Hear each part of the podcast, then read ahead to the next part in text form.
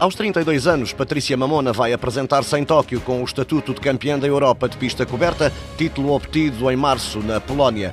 A preparação para os Jogos Olímpicos já começou e a recordista nacional do triplo salto trabalha para que o pico de forma seja atingido no Japão.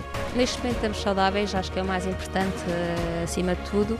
Eh, comecei agora há pouco tempo a minha preparação a nível de competição, comecei agora a competir na Liga Diamante de Gateshead, uh, Inglaterra. Infelizmente estavam más condições, mas nós temos que também perceber que uh, estas más condições às vezes são uh, uma maneira de nos tornar ainda mais robustos ainda mais fortes para ultrapassar e percebermos que realmente qualquer seja a situação, nós conseguimos ultrapassar. Por isso, para mim, a Diamond League foi obviamente uma experiência e, sinceramente, agora estou a pensar já nas próximas competições. Todas as competições que eu vou tentar fazer é, obviamente, com os melhores do mundo para estar o mais preparada possível para então os Jogos Olímpicos. Mas neste momento estou, estou, estou bem, estou a ganhar forma e espero conseguir atingir o meu pico na, nos Jogos Olímpicos. Chegar à medalha olímpica é um sonho de Patrícia Mamona, tarefa difícil, mas não impossível. Qualquer atleta uh, top elite tem esse sonho e, sinceramente, para os Jogos Olímpicos acho que o jogo está muito aberto, embora agora já há muitos atletas que já estão a saltar muito, mas nada garante que depois na,